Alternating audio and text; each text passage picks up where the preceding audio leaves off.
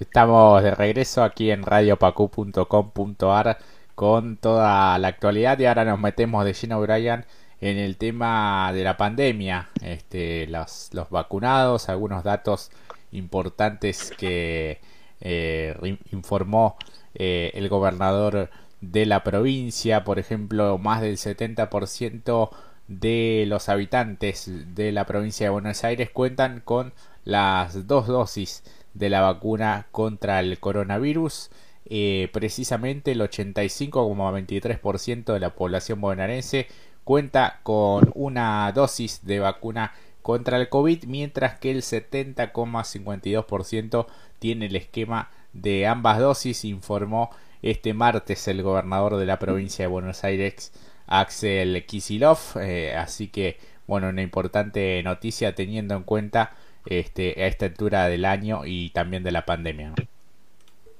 Así es, porque son muy números muy interesantes que más del 70% de la población de la provincia estén con el esquema de vacunación completo, así que por medio de eso el mandatario público, lo que decía, ¿no? que el mandatario por medio de sus cuentas de redes sociales publicó que eh, hay un total de 14.379.868 ciudadanos de la provincia que ya han recibido su primera dosis, mientras que 11.897.686 ya cuentan con el esquema completo y apenas un 5,68% cuenta con el refuerzo de la vacuna contra el coronavirus Estamos hablando de un aproximado de 858.946 personas, así que desde la cartera bonaerense se explicó además que la población total a vacunar son de 16.871.065 personas, así que Kisilov anunció que la provincia de Buenos Aires va a aplicar el pase libre con vacunas a partir del próximo 21 de diciembre por lo que quienes asistan a determinadas actividades van a, deber, van a deber acreditar la vacunación con dos dosis desde los 13 años. Así que, bueno, esta es una noticia importante, el pase sanitario en la provincia de Buenos Aires a partir del próximo 21 de septiembre, de diciembre. Así es, este, quienes asistan a determinadas actividades deberán acreditar la vacunación con dos dosis desde los 13 años. Durante esta conferencia de prensa que ofreció en La Plata el gobernador detalló que la medida rige para acceder a actividades culturales, deportivas, religiosas y recreativas en espacios cerrados. Además, contempla que a los que realicen trámites ante organismos públicos, tanto sean provinciales o municipales, y trámites presenciales ante entidades privadas cuando impliquen aglomeración. El pase libre incluirá también a trabajadores de atención al público en entidades públicas o privadas, informó Axel Kisilov, quien asimismo explicó que para cumplir con el requisito se deberán acreditar dos dosis de la vacuna por lo menos 14 días antes del evento. A la hora de justificar la medida, remarcó que la implementación de este pase sanitario para eventos masivos se debe a que los casos aumentaron en la provincia en un 33% en una semana y es necesario que todos se vacunen. En ese sentido, insistió en la necesidad de que todos los bonaerenses mayores a tres años cumplan con este esquema completo de vacunación y recordó que la primera dosis ya es libre para todos los bonaerenses, la segunda para los mayores de 18 y desde el viernes queda liberada para mayores de 3 años. ¿En qué consiste este pase sanitario? Y dio algunas precisiones también la ministra de Salud Carla Bisotti que ya va a estar listo en el correr de, esta semana, Brian. Así es porque se viene la implementación de el pase sanitario en la provincia de Buenos Aires tras la detección del primer caso de la variante Omicron en el país de un pasajero que se realizó un viaje laboral a Sudáfrica, la ministra sostuvo que a pesar de ser muy transmisible, hay perspectivas optimistas de que no genere un gran problema en el sistema de salud pública, no obstante lo cual reiteró la necesidad de implementar el pase sanitario para seguir incentivando la vacunación. Y este pase consiste en ser un certificado donde constará que la persona mayor a 13 años, 13 años recibió las dos dosis de vacunas necesarias para completar este esquema previsto que podrá tramitarse a través de la aplicación Mi Argentina y que será habilitante para el ingreso de las actividades de riesgo que queden determinadas en la normativa nacional. El argumento esgrimido desde la cartera sanitaria para su implementación es que, si bien es alto el nivel de personas vacunadas en el país con una sola dosis,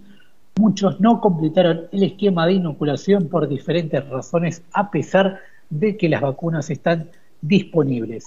Lo que hablamos la semana pasada desde el Consejo Federal de Salud es que era el momento de implementar el pase sanitario para estimular la vacunación en personas quienes la postergaron y el otro tema es disminuir el riesgo en las actividades, así lo remarcó la titular del Ministerio de Salud de la Nación en declaraciones radiales en el día de hoy. Así es, y además dijo que se está terminando de ultimar detalles con la Secretaría de Legal y Técnica el marco normativo general y que luego cada provincia determinará el alcance de este pase sanitario. Seguramente que en esta primera instancia las jurisdicciones lo aplicarán en la situación de más riesgo y después cada jurisdicción podrá solicitarlo en las actividades que considere conveniente, sostuvo. Eh, por ejemplo, el gobierno de Tucumán fue el primero en anunciar eh, el 1 de diciembre la vigencia de un pase sanitario que acredite la aplicación de al menos dos dosis de la vacuna contra el coronavirus para ingresar a eventos culturales y religiosos, así como gimnasios, recitales y fiestas, luego de que se detectara una suba de casos de COVID en el distrito. A solo dos días del anuncio de la aplicación del pase, que tendrá vigencia hasta el 31 de diciembre, se duplicó el pedido de vacunación, según resaltó eh, Bisotti al remarcar la efectividad de este instrumento sanitario. Desde la provincia, el jefe de asesores de gobierno, Carlos Bianco, ratificó que están trabajando junto con Nación para la implementación del pase sanitario, el que consideró un instrumento válido y advirtió que desde el distrito miran con preocupación el, avance de esta variante Omicron. Eh, nosotros no tenemos el problema que tienen algunos países de Europa, donde mucha gente no se quiere vacunar, remarcó Bianco, eh, aunque aclaró que se están redoblando los esfuerzos para ampliar la inmunización yendo puerta por puerta para completar la vacunación en el caso de las personas que no completan este esquema. Distinta es la situación ¿no? en la ciudad de Buenos Aires, Brian. Sí, porque desde la capital federal el ministro porteño Fernán Quirós ya anticipó que no ampliarán el alcance del pase sanitario, ya que se aplica en el distrito para el ingreso a recitales, boliches y eventos deportivos masivos lo que vamos a hacer cuando el gobierno nacional disponga la normativa es formalizar algo que ya ocurre en la ciudad porque para los eventos, eh, los espectáculos masivos, deportivos, de grandes volúmenes y lugares bailables ya es obligatorio presentar el certificado de la doble vacunación, así lo manifestó Quirós. Este pase sanitario viene siendo aplicado en forma obligatoria en varios países de Europa en virtud del aumento de contagios que vienen registrando en las últimas semanas y esta nueva preocupación que generó la variante Omicron, como en el caso de Italia, que en las últimas horas endureció las restricciones para las personas que no se han vacunado. Además, en varias naciones ya se ordenó o se está debatiendo la obligatoriedad de la vacunación, como es el caso de Austria o Alemania y en ese sentido consultada por esa información, Carla Bisotti recordó que en la Argentina tenemos más del 92% de las personas mayores de 18 que ya iniciaron el esquema y el 80% con las dos dosis de la vacuna. Entonces, nuestra situación es bien diferente a, a la de los países del hemisferio norte, porque primero están en invierno, segundo están con la presencialidad escolar con temperaturas bajas y tercero no vacunaron a menores de 11 años y para finalizar tienen un porcentaje grande de la población que no adhiere a las vacunas. Y frente a las diferencias, la ministra señaló que nosotros tenemos que pensar nuestra estrategia con nuestra realidad epidemiológica y nuestra tasa de vacunación. Así es, y hablando de esta variante y del primer caso detectado en nuestro país de la variante Omicron de coronavirus, eh, se conoció cómo se encuentra esa persona, ese paciente de 38 años que hasta el momento no tiene síntomas y está en buen estado de salud, así como sus contactos estrechos. Y también es para destacar que actuó de forma sumamente responsable cumpliendo con todos los protocolos sanitarios según apuntaron las autoridades sanitarias nacionales y de los 24 distritos del país reunidas en este Consejo Federal de Salud. Asimismo, este, acordó continuar el aislamiento preventivo de todos quienes hayan estado en el continente africano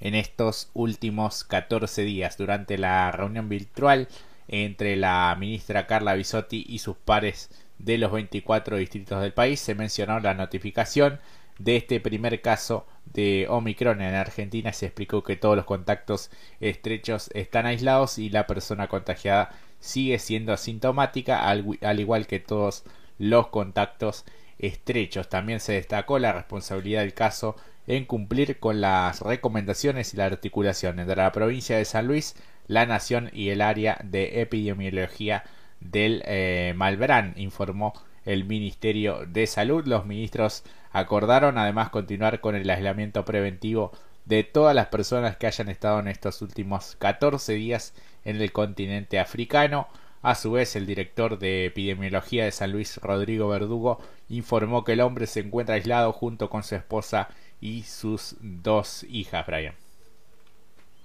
Sí, es porque se trata de un ciudadano de Villa Mercedes que viaja a Sudáfrica por motivos laborales, regresó el pasado 28 de la ciudad de Johannesburgo con escalas en los Estados Unidos y llegó al aeropuerto internacional de Ceiza el día 30 de noviembre y allí mismo se, en Ceiza se le realizó un testeo rápido que le dio negativo y en un auto alquilado con chofer viaja hasta la ciudad de Mercedes donde comienza a hacer el aislamiento, así se informó en su domicilio, el día 2 de diciembre, recibe la noticia de que las personas con las que había trabajado en Johannesburgo habían dado positivo por COVID, con lo cual concurre a un puesto de testeo en Villa Mercedes, anuncia la situación, le hacen un testeo rápido que resulta positivo y toman la muestra para PCR, así lo relató, tanto él como su familia están aislados y con buen estado de salud indicó y destacó que todos se encuentran con las dos dosis de vacunas. La verdad que bastante responsable la actitud de esta persona al enterarse que con quien había estado en Sudáfrica habían dado positivo y luego se dirigió a un centro de testeo para seguir con el protocolo así según lo indica. Así que la verdad, bastante bien lo que hizo este, esta persona. Sí, la verdad que dentro de la, de la desgracia que implica contagiarse, la verdad que actuó muy bien con cada uno de los protocolos tal cual lo, se indica en estos en dos años. ¿no? Así es. Y también por su parte, la, desde el gobierno de San Luis, Silvia Sosa, la ministra de Salud de esa provincia, dijo que el hombre cumplió con todos los protocolos y además se comunicó con nosotros en forma rápida cuando se enteró que sus compañeros con los que estuvo en Sudáfrica habían dado positivo por COVID es sumamente responsable y nos permitió estar desde el primer momento atentos desde su ingreso a la provincia. Además, la funcionaria explicó que el hombre, luego de informar su situación a la cartera sanitaria, comenzó al día siguiente con el aislamiento correspondiente, a pesar de que no se le correspondía por protocolo, porque tenía el esquema de vacunación completo y el testeo rápido le había dado negativo. La funcionaria también puntualizó que luego del resultado positivo del pasado 2 de diciembre, funcionarios de la provincia de San Luis se comunicaron con Nación y se, y se realiza el primer tramitaje en el Laboratorio de la Salud Pública de la provincia que determina que se trató de la variante Omicron o alfa. Así que tras los resultados obtenidos en San Luis, el Instituto Malbrán confirmó que se trata de este primer caso de la variante Omicron en nuestro país, de este viajero procedente de Sudáfrica. Así es, así que, bueno, la ministra también remarcó que el conductor del eh, vehículo que lo trasladó a San Luis se encuentra aislado en Buenos Aires con seguimiento del Ministerio de Salud, ¿no? Porque hay que analizar toda la cadena y todos los contactos eh, estrechos eh, que, que estuvieron con esta persona. En cuanto a la situación del resto de los pasajeros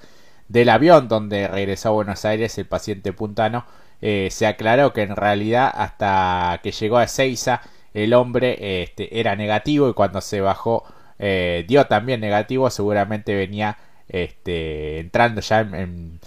ser positivo y no alcanzó a contagiar a nadie, cosa que eh, no se va a poder detectar. Por otra parte, se analizó también esta cuestión de, esta variante que viene en pleno crecimiento en, otras partes del mundo, ¿no?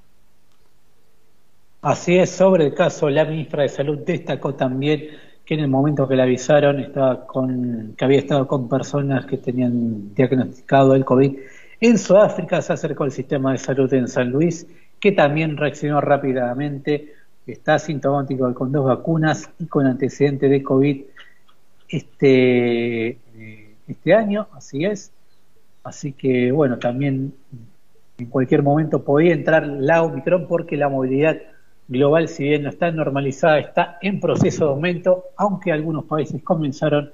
a secuenciar en forma retrospectiva y encontraron la variante desde antes que se detectara en Sudáfrica. Así es que, en lo posible, sean más países las que ya la tienen y que no lo sepan, así lo dijo la funcionaria, y no obstante, frente la alta tasa de vacunación de la Argentina, Bisotti sostuvo que hay perspectivas optimistas de que esta variante Omicron, aunque sea muy transmisible, no genere un problema para la salud pública. Eso es lo que buscamos,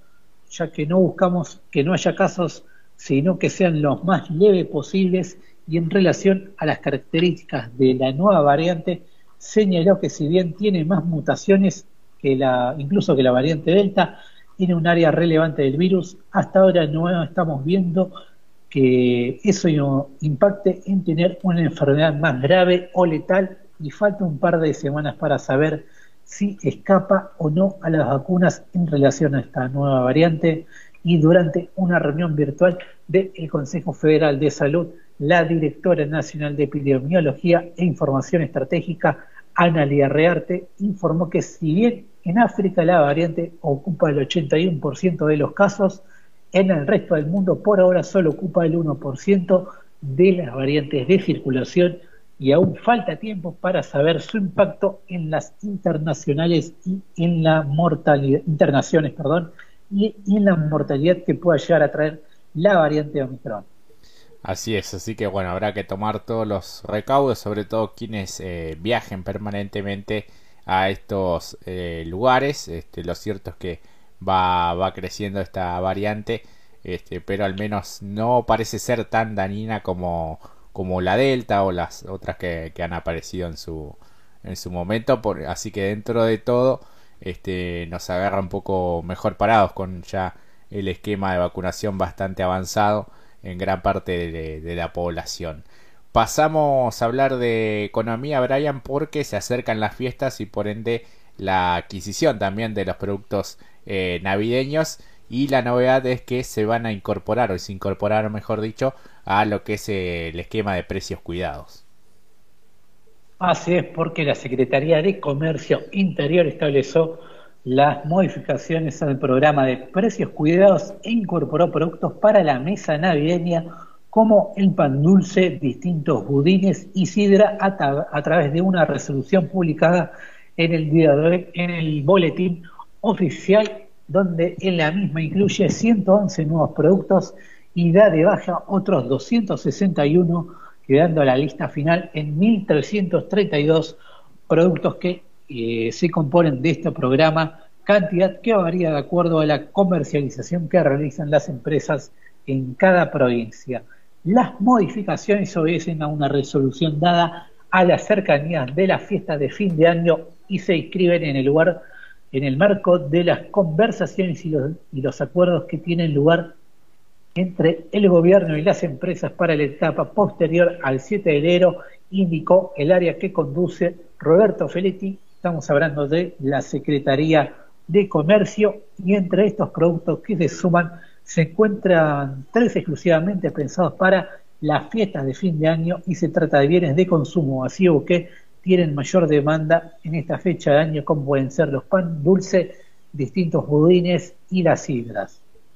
Estos se incorporan a un conjunto de otros productos que ya estaban en el listado original, pero que también están identificados con los consumos durante las fiestas, como por ejemplo el chocolate, atún, ensalada jardinera, aperitivos, vino espumante, champán, eh, helados, snacks y fiambres, entre otros. Además, desde Comercio Interior destacaron que a partir del diálogo continuo con las empresas del sector, tras la resolución, se sigue trabajando sobre el formato que tendrá este programa una vez que termine su primera fase el próximo 7 de enero. Por eso remarcaron que, producto del intercambio con todos los actores de esta cadena de producción y comercialización, la Secretaría de Comercio Interior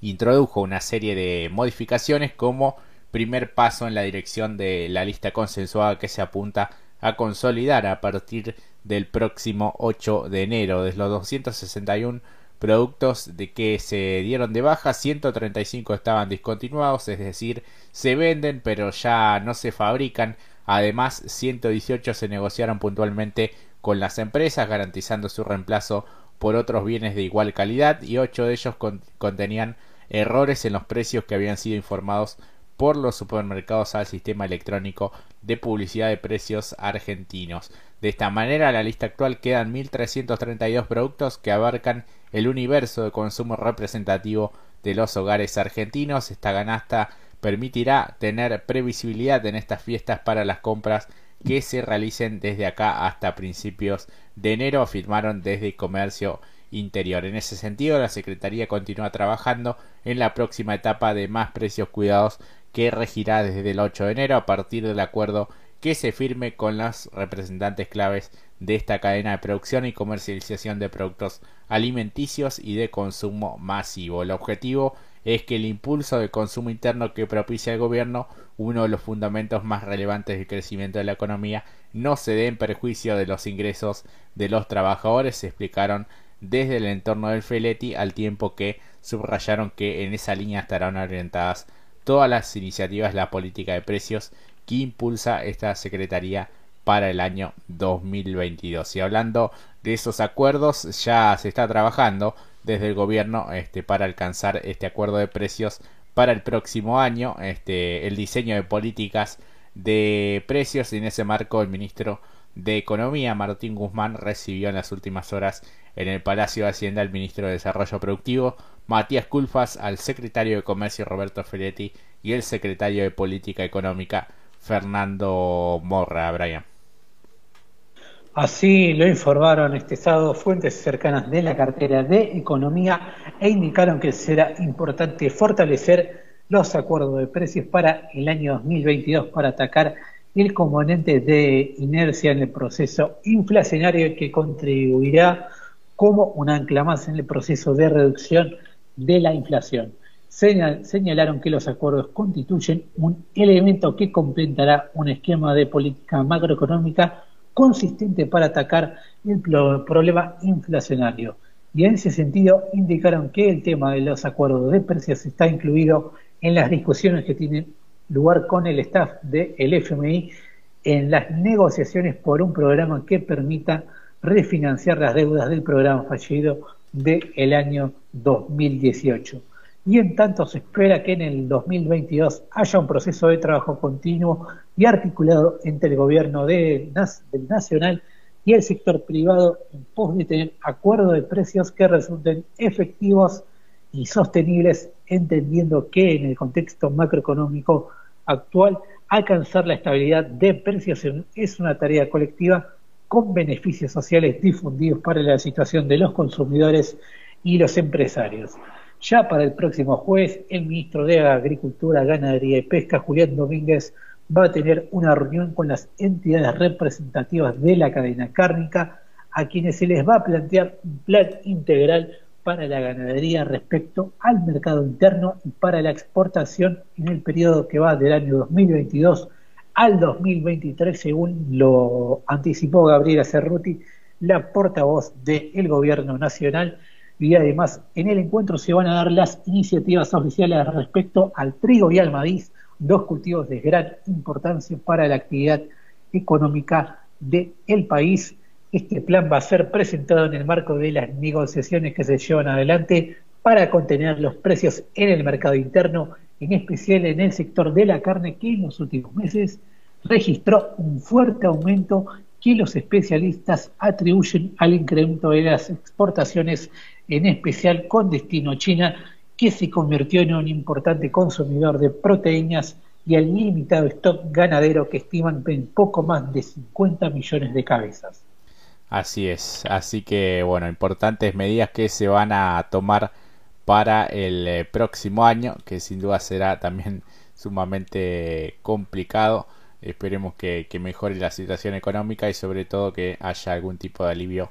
para el bolsillo, teniendo en cuenta los precios y la, la inflación que va creciendo este, en los últimos tiempos. ¿eh? No es un problema nuevo, pero veremos de qué manera lo logran eh, resolver. Por lo pronto se sabe que el programa Más Precios Cuidados continuará en 2022 con algunas novedades. Eh, apuntan a impulsar las economías locales, regionales a partir de la incorporación de algunos productos de allí, la continuidad de la política de precios en 2022 contemplando su mejora y su ampliación. Eh, así lo destacó eh, Feletti, quien este, está allí al frente de la Secretaría de Comercio. Contamos con un gran compromiso del eh, COFESI eh, en la idea de afirmar una canasta de precios cuidados que amplía del consumo de productos de góndola con la incorporación de producción regional y reconociendo las diferencias de cada territorio. Los funcionarios de las provincias celebraron la implementación del programa, destacaron su buen funcionamiento en las grandes cadenas y señalaron que el mismo se está cumpliendo con los precios establecidos, aunque reconocieron complicaciones con el alcance en comercios eh, minoristas. Feletti adelantó que en esta segunda etapa, que va a comenzar el próximo año, se buscará profundizar la impronta federal del programa, incorporando producciones regionales, reducir las cadenas más alargadas de distribución para lograr abastecimiento a nivel regional y establecer márgenes diferenciales según el tamaño de los eh, comercios. Así que veremos de qué manera se puede implementar esta cuestión. Por último, el presidente Alberto Fernández se reunió con empresarios rusos para analizar algunas oportunidades de inversión en el país. Así es porque el presidente compartió en el día de hoy un almuerzo de trabajo en la Casa Rosada con una delegación de empresarios rusos liderada por autoridades del Fondo Soberano Ruso de Inversión Directa que viajó a Buenos Aires para explorar las oportunidades de inversión en diferentes sectores de la economía argentina y fortalecer el acuerdo de cooperación estratégica bilateral. Fue un almuerzo excelente, productivo, en el que acordamos temas concretos,